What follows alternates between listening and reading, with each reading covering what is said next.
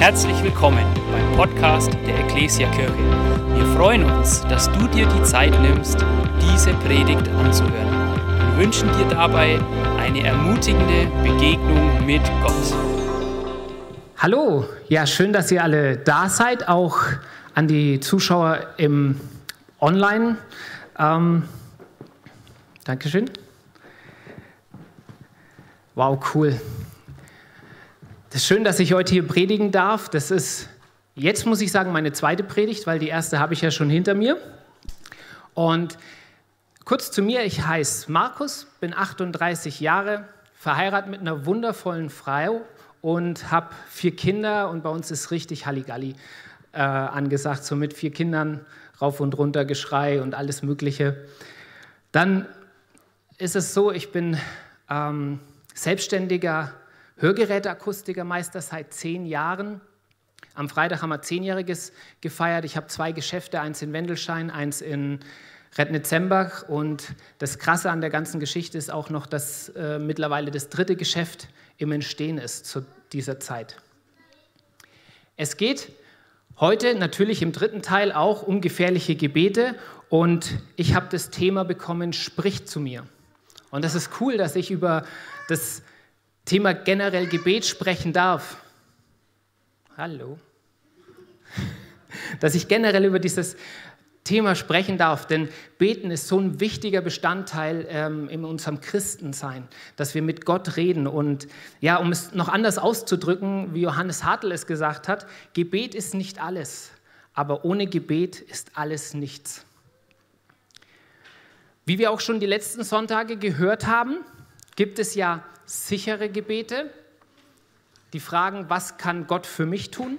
Und es gibt die gefährlichen Gebete, die fragen, was kann ich für Gott tun? Und in meinem Leben ist es so, dass, wenn ich zurückdenke, 90 bis 95 Prozent meiner Gebete immer die sicheren Gebete waren. Ich bin damit richtig gut gefahren. Zum Beispiel, wenn ich einen Parkplatz gebraucht habe, habe ich gesagt, schenk mir einen Parkplatz, wupp, Parkplatz da. So einfach ist es nicht immer. Manchmal habe ich auch keinen Parkplatz bekommen, aber ähm, die sicheren Gebete sind natürlich auch so, äh, Herr Jesus, hilf mir äh, bei einer schweren Prüfung oder äh, wenn Krankheit da ist oder zum Danken, dass ich ein Dach über dem Kopf habe oder dass ich ein Bett zum Schlafen habe, dass, dass ich das alles habe. Das sind diese sicheren Gebete. Und irgendwann habe ich mich aber in meinem Leben selbst gefragt, warum spricht Gott nicht zu mir? Warum macht er das nicht?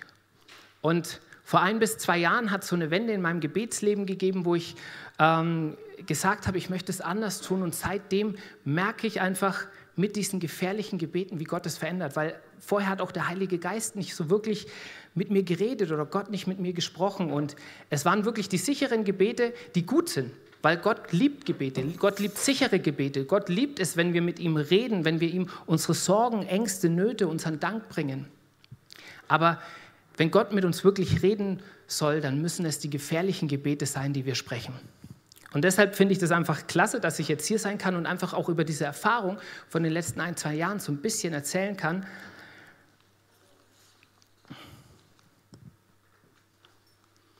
Beim Hören geht es ja immer um unsere Ohren. Sag mir, mein Herr, warum hast du den Menschen Ohren gegeben, wenn sie doch nie zuhören? Mein Sohn, im Jahr 2020 werde ich eine Pandemie auf die Erde schicken und dann werden Sie hören?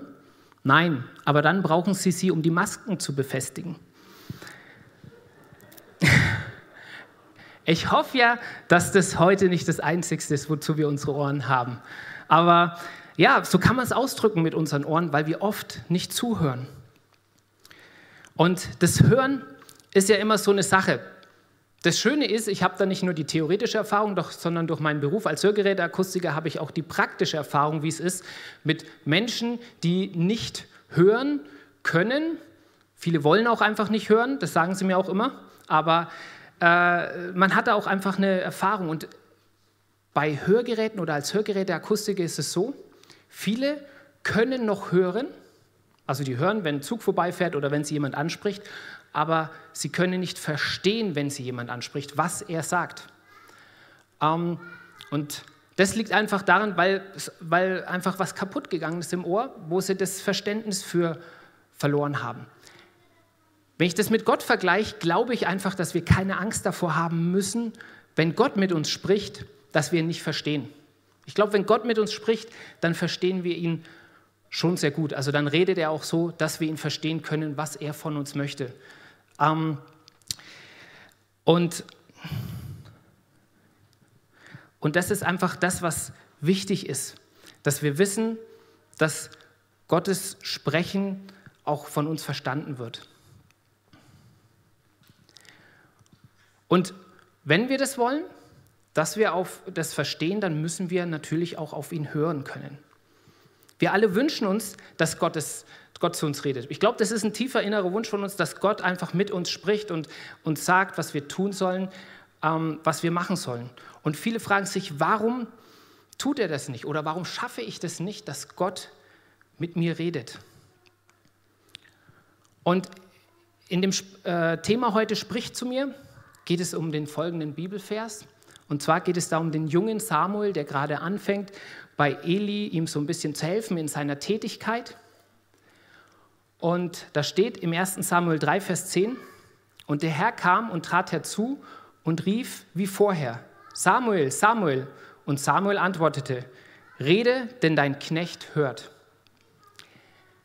Das, was davor passiert ist in den vorherigen Text, Versen, ist, dass Gott schon dreimal vorher mit ihm geredet hat und er es nicht verstanden hat. Aber nicht, weil er es nicht verstanden hat, sondern weil er nicht begriffen hat, dass es Gott ist, der mit ihm redet. Sondern er dachte, es ist Eli. Und beim vierten Mal, wo er es dann begriffen hat, wo er gemerkt hat, oh, das ist ja Gott, der mit mir redet, sagt er nicht, ja, okay, Gott hat mit mir geredet, toll, alles gut. Nein, er sagt, rede, denn dein Knecht hört. Und wenn wir uns darauf einlassen, Gottes Stimme zu hören, dann sollten wir auch wirklich bereit sein dafür, das zu tun, was er dann zu uns sagt. Wenn, er zu, wenn wir zu ihm sagen, sprich zu mir, dann sollen wir auch bereit dazu sein, das umzusetzen, was er für uns hat. Wenn wir nämlich nicht bereit dafür sind, dann stehen wir irgendwann hier oben und predigen und wissen gar nicht, wie uns geschieht. So wie bei mir. Nein, nicht so schlimm. Aber nein, es ist einfach so, wir müssen dafür bereit sein. Und um uns bereit zu machen, habe ich zwei Punkte vorbereitet. Und der eine ist, wir brauchen Zeit. Wir brauchen Zeit, um in Gottes Gegenwart zu kommen. Ähm, wir brauchen Zeit, um zu Gott zu sagen, sprich zu mir und einfach auch, dass Gott zu uns redet. Und da ist mir ein Bibelvers ähm, in die Hände gefallen, wo ich sagen muss, der hat jetzt nicht unbedingt was mit Zeit zu tun, aber der steht im 2. Mose 20, 5 und 6. Da steht drin, du sollst dich vor ihnen nicht niederwerfen und ihnen nicht dienen. Denn ich, der Herr, dein Gott, bin ein eifersüchtiger Gott, der die Schuld der Väter heimsucht an den Kindern, an der dritten und vierten Generation von denen, die mich hassen, der aber Gnade erweist an Tausenden von Generationen von denen, die mich lieben und meine Gebote halten. Da geht es um Zeitfresser, nämlich um Götzen. Um Götzen, die uns die Zeit und damals auch den Israeliten die Zeit gestohlen haben, um nicht Gott anzubeten, sondern die Götzen anzubeten. Und diese Götzen haben wir heute auch in unserem Leben. Ich will sie nicht unbedingt Götzen nennen, das hört sich irgendwie ein bisschen komisch an, so altertümlich. Aber bei mir heißen die zum Beispiel Bett, Handy, Fernseher, Netflix, Amazon, Otto, alles Mögliche, was so uns die Zeit heutzutage frisst, was die Zeit uns nimmt, wo wir zuerst hingehen, bevor wir mit Gott geredet haben. Ich sage nicht damit, dass das falsch ist. Es ist eine coole Sache, weil sonst könnten wir heute nicht den Gottesdienst online übertragen, wo auch wir Menschen mit erreichen. Aber es wird dann schlecht, wenn wir viel zu viel Zeit damit verbringen und Gott fast keine Zeit mehr schenken und mit Gott keine Zeit verbringen. Bei mir ist es so, äh, wenn ich daran zurückdenke, bei mir ist es so ein Zeitfresser, ist mein innerer Schweinehund, den ich immer wieder überwinden muss. Wo ich sage, ich habe nämlich angefangen zu sagen, okay, wenn ich mit Gott starte, möchte ich in der Früh starten. Das heißt für mich 5 Uhr, 6 Uhr sowas rum aufstehen und dann ins Gebet gehen. Und ich muss da wirklich jedes Mal wieder sagen, hey, steh auf, komm aus dem Bett raus. Das ist so kuschelig, schön warm, gerade in der jetzigen Jahreszeit. Da ist es so angenehm. Aber steh auf und verbring die Zeit mit Gott. Und das ist das, was bei mir schwierig ist, einfach das abzulegen und zu sagen, nein, ich will nicht liegen bleiben, sondern ich will einfach aufstehen und mit, den Tag mit Gott beginnen. Gott wünscht sich das einfach so sehr von uns, dass er der wichtigste Teil in unserem Tagesablauf wird. Ich weiß, nicht jeder von uns ist ein Morgenmensch. Das ähm, muss auch gar nicht sein. Denn was machen wir, wenn wir einfach mal dran denken? Was machen wir in der Früh, wenn wir aufstehen? Wir gehen ins Badezimmer, machen uns frisch. Danach gibt es einen Kaffee. Ich brauche auch meinen Kaffee, der ist ganz, ganz wichtig, weil sonst schaue ich aus wie sonst irgendwer. Dann lesen wir die Zeitung, dann checken wir Nachrichten auf dem Handy, gehen auf Twitter, Facebook, sagen zum Beispiel, Alexa, spiel das Lied, Alexa, mach das lauter. Wenn jemand eine Alexa hat, bei unseren Kindern ist Alexa der Riesenhit. Wir hören nie das Lied, was wir wollen, weil die Kinder immer irgendwas anderes sagen. Ich glaube, die hat schon aufgegeben, unsere Alexa. Ähm, also von daher, das sind so Sachen, die wir in der Früh alles, alles machen, wo Zeit kosten. Und kaum einer denkt in der Früh daran, erstmal Zeit mit Gott zu verbringen. Das ist so ein Automatismus, weil wir einfach im Kopf haben, oh, ich muss das noch machen. Wir stehen auf und haben gleich in der Früh, äh, das muss ich noch erledigen, das muss ich noch erledigen, die Dinge muss ich noch äh, machen, meine Kinder in die Schule bringen und sowas. Das ist einfach der Alltag. Und es ist aber wichtig, dass wir dahin kommen, dass wir sagen, wir denken zuerst an Gott. Und ich glaube einfach, Gott ist ein eifersüchtiger Gott. Und er will deshalb unser Kaffee sein. Er will unser Facebook sein. Gott will unsere Zeitung sein. Wenn ihr versteht, was ich meine, er will alles das ersetzen, was wir in der Früh oder generell zu unseren Götzen machen. Dass wir Zeit mit ihm verbringen können. Und das ist einfach dieser Knackpunkt, was ich euch mitgeben will. Warum hören wir Gottes Stimme nicht? Warum redet er nicht in uns? Warum spricht er nicht zu uns? Weil wir einfach nicht diese effektive Zeit mit ihm haben. Stellt euch folgende Situation vor, ich habe die auch schon mal bei unseren Ranger Kiddies ähm, in der Andacht angebracht. Ihr trefft euch mit einem Freund in einem Café oder wie es ja so schön heutzutage Corona-konform heißt, eine Person eines Haushaltes mit einem anderen Haushalt auf ein Coffee to go. Ist ein bisschen tricky, aber funktioniert. Und bei der Begrüßung geht ihr schon rein und sagt, hey, mein Tag war so schlecht, mein Chef ist äh, Mist und ich habe eigentlich keinen Bock mehr. Oder ihr sagt sogar, hey, es ist was Positives passiert, äh, ich habe eine Frau kennengelernt, ich habe das äh, gewonnen. Oder jetzt erzählt, erzählt, erzählt, fünf Minuten lang erzählt ihr eurem Freund, was euer Tag so hergegeben hat. Dann sagt er zu ihm, hey, super cooles Gespräch, tschüss, bis zum nächsten Mal. Überlegt mal, wie sich da euer Freund wohl fühlen muss wenn ihr ihm nur zutextet und nicht zu Wort kommen lasst. Oder überlegt einfach mal, was ist, wenn er das mit euch macht? Dann fühlt ihr euch genauso schlecht. Und so ist es oft mit unseren Gebeten. Wir bringen fünf Minuten Gott alles hin, was uns am Tag bewegt hat, was, was, äh, was gut war, was schlecht war und gehen dann einfach wieder und warten überhaupt nicht darauf, was Gott uns zu sagen hat, was Gott zu uns reden möchte. Wie können wir es anders machen? Wie schaffen wir es, anders an die Sache ranzugehen? Es gibt natürlich nie eine Garantie dafür, dass es dann auch gleich funktioniert, dass Gott zu uns redet. Aber ich glaube schon daran, wenn wir wirklich effektiv und kontinuierlich Zeit mit Gott verbringen, dann wird das nicht ausbleiben. Dann ist es so ein Effekt davon, dass Gott mit uns redet. Und er freut sich immer darüber, wenn wir bewusst die Gegenwart von ihm suchen. Und dabei ist es dann auch egal, ob ihr Morgenmenschen seid oder ob ihr sagt, na, in der Früh schaffe ich es nicht, aus welchen Gründen auch immer, oder ob ihr das irgendwann in den Tagesablauf mit einbaut. Wichtig ist, dass ihr es mit einbaut. Wichtig ist, dass es nicht nur fünf Minuten sind, die ihr nehmt. Ihr könnt es mittags, abends, in der Nacht machen. Verbringt Zeit mit ihm, das ist das Wichtige. Nehmt euch halbe, dreiviertel Stunde dafür Zeit. Wenn es länger dauert, ist es noch besser. Aber plant diese Zeit ein, dass ihr effektiv vor Gott kommt.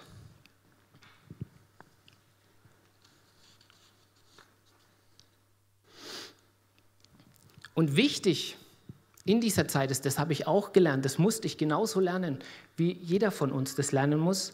Wichtig ist in dieser Zeit, kommt vor den Thron Gottes, betet ihn an, preist ihn, sagt ihm ruhig, was für ein cooler Gott er ist, wie genial er ist, was, was er alles in eurem Leben gemacht hat. Dankt ihm und stellt eure Bedürfnisse erstmal ganz hinten an. Also nicht dann gleich wieder anfangen mit irgendwelchen Gebetsanliegen, die ihr habt, sondern geht erstmal auf Gott ein und dann fragt Gott, was willst du von mir? Was kann ich für dich tun? Was, was ist dein Anliegen für mich? Was ist für den Tag heute wichtig, was ich für dich tun kann? Und da habe ich gemerkt, es kommt automatisch, dass Gott mit uns redet. Und Gott redet dann in unterschiedlichster Weise mit uns. Er redet zum Beispiel über eine Bibelstelle, die wir vorher nicht auf dem Schirm hatten und die für einen anderen überhaupt keine Bedeutung hat. Die legt er uns aufs Herz und sagt, hey, handle so, wie ich es in der Bibelstelle sage. Oder er redet über gewisse Umstände, die uns zum Nachdenken bringen, wo ja einfach Gedanken kreisen, was wir tun sollen.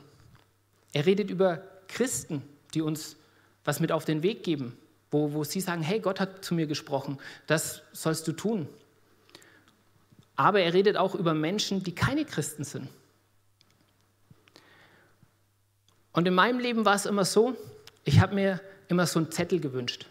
So einen Zettel von Gott, wo drauf steht, mach das, sprich mit dem, tu dies, tu jenes. Viele haben gesagt, naja, so einen Zettel wirst du nicht unbedingt bekommen. Aber ich habe mir das immer gewünscht, weil ich mir gedacht habe, wenn Gott mit mir redet, dann verstehe ich es nicht.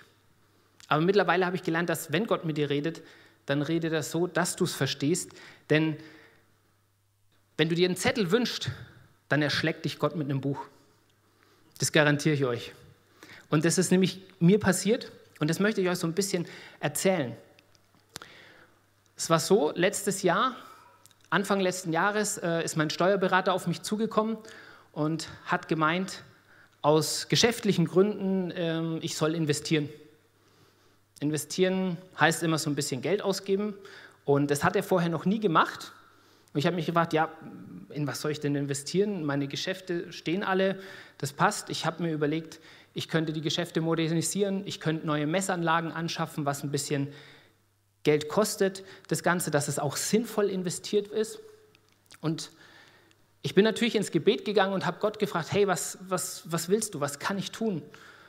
In welche Richtung soll es gehen? Und Gott hat mir dann im Gebet gesagt, mach ein drittes Geschäft auf. Ein drittes Geschäft, Corona-Krise, äh, ist ein bisschen crazy, oder?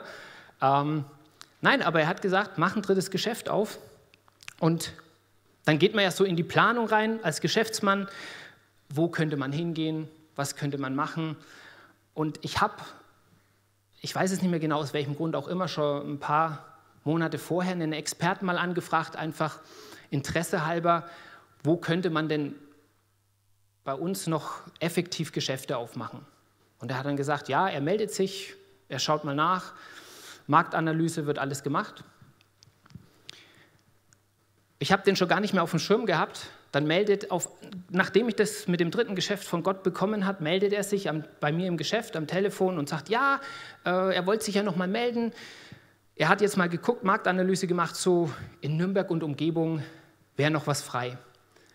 Und ich habe aber vorher auch dafür gebetet, dass Gott mir zeigt, wo kann ich denn den Laden aufmachen? Und auch hier hat mir Gott gezeigt, mach den Laden in Stassfurt auf. Tja, jetzt fragt ihr euch, wo Stassfurt ist. Das habe ich mich vor 20 Jahren auch gefragt, bevor ich meine Frau kennengelernt habe. Weil in Stassfurt, da ist meine Frau geboren und da wohnen auch meine Schwiegereltern und mein Schwager. Genau, Stassfurt liegt zwischen Magdeburg und Halle. A14, wenn das euch ein bisschen was sagt, so Leipzig in die Ecke Sachsen-Anhalt. Und das fand ich auch schon wieder crazy. Äh, Stassfurt, das ist ja 370 Kilometer von uns entfernt. Und das ganze Gespräch über, als wir telefoniert haben, habe ich mir so gehofft, so gewünscht, dass er irgendwann sagt, Stassfurt. Und ich denke mir, ja, der redet von Fürth, der redet von äh, Nürnberg Süd, der redet von Kornburg, aber sag halt Stassfurt, bitte sag Stassfurt. Und das kam aber einfach nicht. Und zum Schluss habe ich mir gedacht, so, jetzt will ich es aber wissen, weil das, das kann nicht sein. Gott hat mir das aufs Herz gelegt. Und dann habe ich ihn gefragt, ja, wie schaut es denn aus mit Stassfurt? Und dann sagt er, hm, Stassfurt. Stassfurt ist, hat er was auf seinem Schirm gehabt. Vor zwei Wochen hat er da was auf seinen Schreibtisch gelegt bekommen, dass Stassfurt ein riesen Potenzial hat. Und ich habe mir gedacht, bam, das war das Buch, was ich gebraucht habe von Gott. Das ist das, wenn, wenn, wenn Gott redet, dann haut er dich mit dem Buch um. Und das ist so krass. Stassfurt ist, hat ein Riesenpotenzial, obwohl es da schon jahrelang drei Akustiker gibt. Ich kenne die Akustiker auch. Die Akustikerwelt ist klein. Meine Frau hat da gearbeitet und so bei, bei einem von den Akustikern. Und ich hätte mir nie so wirklich gedacht, dass, dass Gott so krass reden kann. Und das hat mich natürlich ein Stück weit dann auch umgehauen, dass, dass ich da in Stassfurt das aufmachen kann. Und jetzt geht es ab 1. März soll es losgehen. Der Hammer ist ja, dass Gott nicht nur sowas vorbereitet, sondern er hat schon alles bis in die Zukunft geplant. Er hat mir ein Ladengeschäft geschenkt, was perfekt für mein Konzept passt. Er hat mir eine Meisterin geschenkt und wenn man das weiß, wie schwierig das heutzutage ist, in unserem Geschäftsleben Personal zu finden, dann ist es auch ein Riesenwunder, was er da mir gegeben hat. Und ich habe trotzdem, ich, ich habe so die Ruhe nicht gefunden. Ich habe mir gedacht, warum Stassfurt? Und Gott ist ja einfach genial, wenn man das mal so sagen darf. Er denkt ja schon wirklich zig Monate voraus. Und der Hammer ist, wie schon vorhin gesagt, in Stassfurt leben meine Schwiegereltern. Meine Schwiegereltern wollen nichts von Gott wissen. Sie ähm, sind von Gott ganz, ganz weit entfernt. Ein beliebter Spruch von meinem Schwiegerpapa ist, ich will eh in die Hölle kommen, weil da ist schön warm. Also der weiß überhaupt nicht, was er da redet. Äh, er weiß zwar viel über ähm, Kriegsverbrechen und was die, was die ganzen ähm, Kreuzritter getan haben und sowas, einfach diese Schlechte, er weiß es, aber er will mit Gott nichts zu tun haben. Und der Hammer ist, Gott setzt mich da jetzt rein. Er gibt mir die Möglichkeit, weil ich natürlich durch das Geschäftliche jetzt öfter mal in Stassfurt sein werde, einfach ganz anders mit ihnen umzugehen. Es ist immer was anderes, wenn ich mit der Familie so alle halbe Jahre mal hinfahre und da auch Halligalli ist und die Kinder rumwuseln, da kommt man nicht wirklich dazu, über Gott zu reden oder nur auf eine komische Art und Weise. Und ich glaube, dass Gott mich da einfach gebrauchen will, um da, ja, sie zu Jesus zu führen, einfach ihnen mehr von Jesus zu erzählen. Und das Finde ich so crazy von Gott, dass, dass der das, das auch schon mit eingeplant hat. Nicht nur das Geschäft, sondern auch schon das und das und das. Also wenn wir auf Gott vertrauen, wenn wir uns die Zeit nehmen und zu sagen, Gott spricht zu mir, dann tut er es auch. Dann macht er das auch. Was aber auch sehr wichtig ist, wenn wir das aufs Herz bekommen, wenn wir uns die Zeit nehmen, wenn wir das geschafft haben, diese Kontinuität in unser Leben zu bringen, wo wir sagen, hey, ich will Zeit mit Gott verbringen, ich will, dass Gott zu mir spricht, dann ist ganz wichtig, dass wir auch Mut haben. Dass wir, weil wir Mut brauchen dazu, das dann umzusetzen. Wir lesen im Lukas 22, 39 bis 46, das ist, da steht Jesus kurz vor seiner Kreuzigung, das Passafest ist gerade vorbei. Sie sind im Garten Gethsemane und da steht, dann verließ Jesus zusammen mit seinen Jüngern den Raum und sie gingen wie gewohnt zum Ölberg. Dort forderte er sie auf, betet, damit ihr der Versuchung nicht erliegt. Er entfernte sich etwa einen Steinwurf weit, kniete nieder und betete. Vater, wenn du willst, dann lass diesen Kelch des Leides an mir vorübergehen. Doch ich will deinen Willen tun, nicht meinen. Da erschien ein Engel vom Himmel und stärkte ihn. Aber er war von Angst erfüllt und betete noch heftiger und kämpfte so sehr, dass sein Schweiß wie Blut auf die Erde tropfte. Schließlich stand er auf und ging zu den Jüngern zurück, die erschöpft vor Kummer eingeschlafen waren. Warum schlaft ihr? fragte er. Steht auf und betet, sonst wird die Versuchung euch überwältigen. Lukas 22, 39 bis 46. Für mich ist es eines der mutigsten Gebete, die jemand sprechen kann. Jesus steht kurz vor seiner Kreuzigung und er betet, Gott, nicht mein Wille geschehe, sondern dein Wille geschehe. Nicht das, was ich will, ich will leben, ne? ich will nicht ans Kreuz gehen, sondern dein Wille geschehe, weil auch hier wieder der Weitblick war, dass er uns damit errettet. Und das finde ich so mutig, dieses Gebet zu sprechen. Und das ist so wichtig, dass wenn wir sagen, Herr oder Gott spricht zu mir, dass wir unseren Mut zusammenbringen und auch die Konsequenzen daraus sehen. Was kommt da auf mich zu? Was, was hat Gott mit mir vor? Mut hat bei Gott nicht immer was Heldenhaftiges. Das, also sehe ich so, weil Mut, wenn man das so, so sieht, okay, da rettet jemand irgendwem aus dem brennenden Haus oder äh, der springt mit dem Motorrad über eine zwei Kilometer riesen Schlucht. Jetzt ist es ein bisschen mehr, vorhin waren es fünf Meter, ne?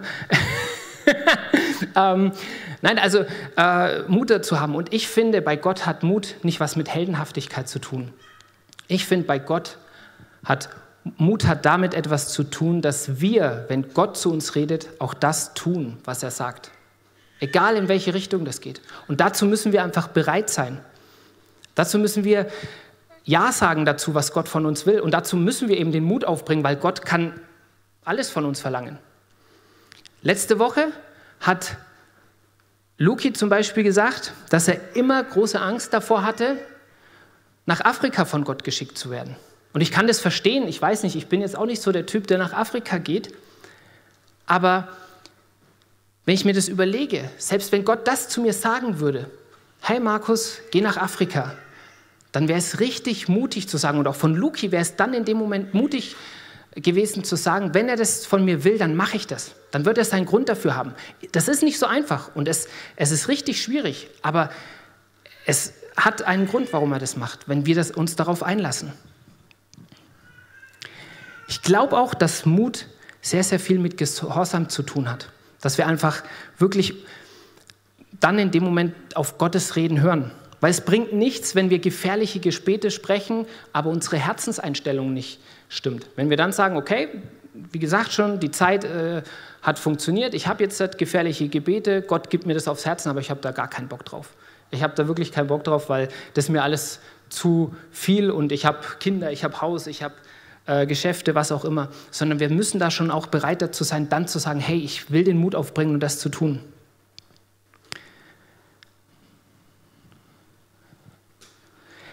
Und wir wissen nie, wie Gott zu uns redet oder wann Gott zu uns redet und was er von uns will. Aber ich finde es klasse, wenn Menschen sich darauf einlassen und mutig sind, was dann für coole Ideen auch rauskommen, wie man, wie man andere Menschen erreichen kann.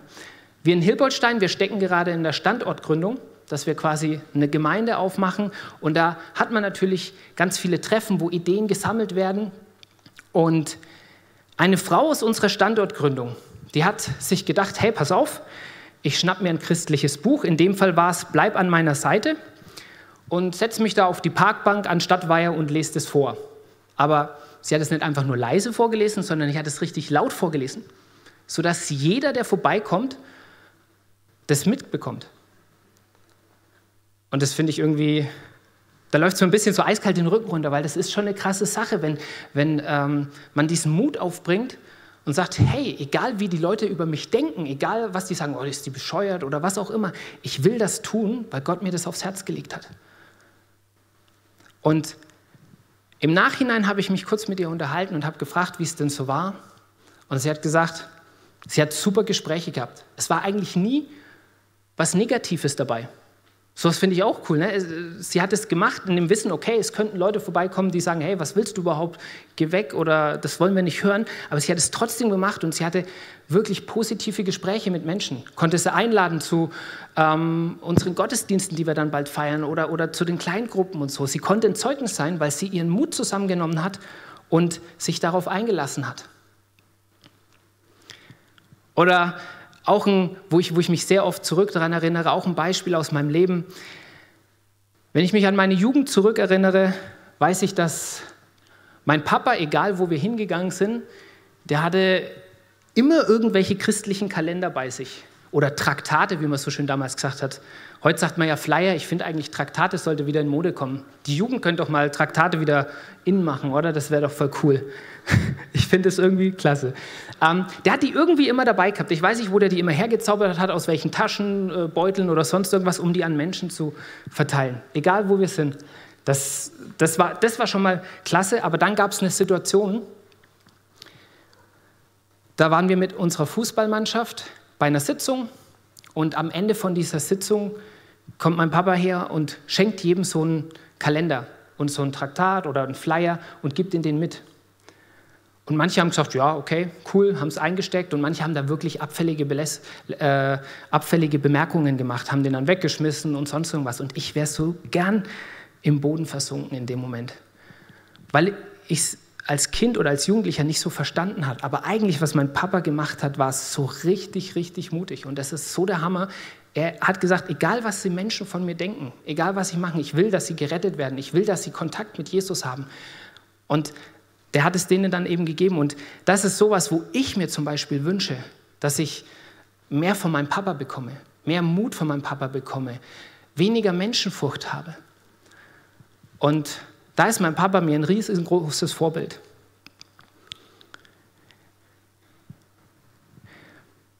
Weil beim Mut muss Gott mir wirklich noch viel geben. Die Band darf nach vorne kommen.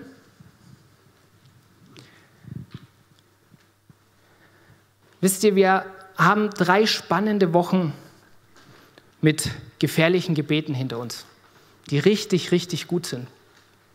Wir haben einmal vom Joni gehört, brich mein Herz. Wir haben vom Luki gehört, sende mich. Und von mir, sprich zu mir heute.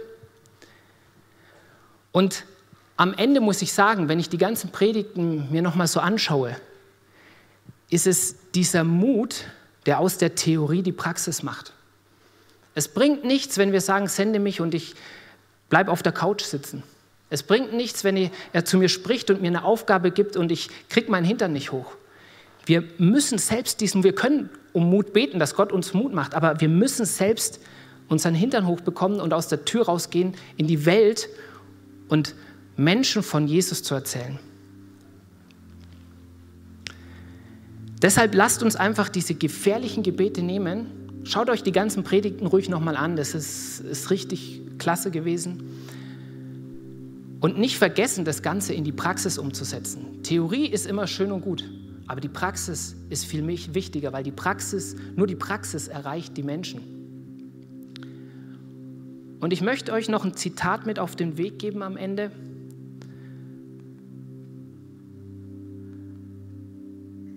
Das hat mir sehr geholfen. Es ist ein bisschen schwierig, aber da steht, wenn wir wollen, was Gott will, tut er alles, was wir wollen.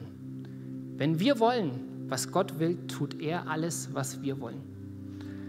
Also da geben wir schon unseren Willen ab und sagen, hey Gott, führe du mich mit deinem Willen. Und eigentlich ist es so einfach, weil dann macht er wirklich alles, was wir wollen. Und das ist das, was bei Gott zählt und was wichtig ist, dass wir ihm einfach das hinlegen, dass wir die Zeit mit ihm verbringen, dass wir wirklich effektive Zeit mit ihm verbringen. Und wenn wir es geschafft haben, diese Zeit mit Gott zu verbringen, dann auch den Mut aufbringen, um zu sagen, hey, ich will das tun, was Gott mir sagt. Und sei es noch so schwierig, sei es noch so, so komisch, was Gott von uns will, dass wir das einfach tun.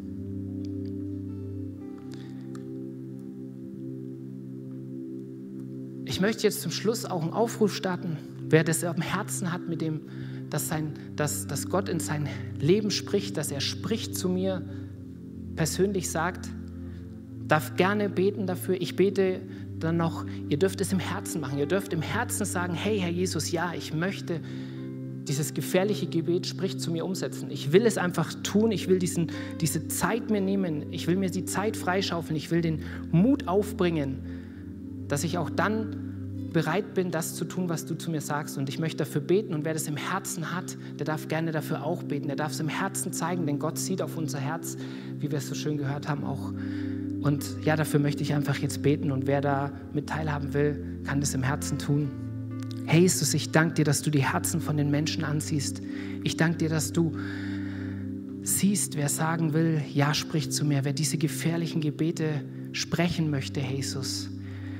Wer bereit dazu ist, Jesus, dass du sie bereit machst, Jesus, dass du jeden Einzelnen, der da, da ja einfach Bock drauf hat, mit dir richtig viele coole Dinge zu erleben, einfach das zu sagen, hey Jesus, sprich zu mir, sieh die Herzen an, nimm du denjenigen, der das dir jetzt direkt sagt, dass er das machen will und führe ihn, Jesus.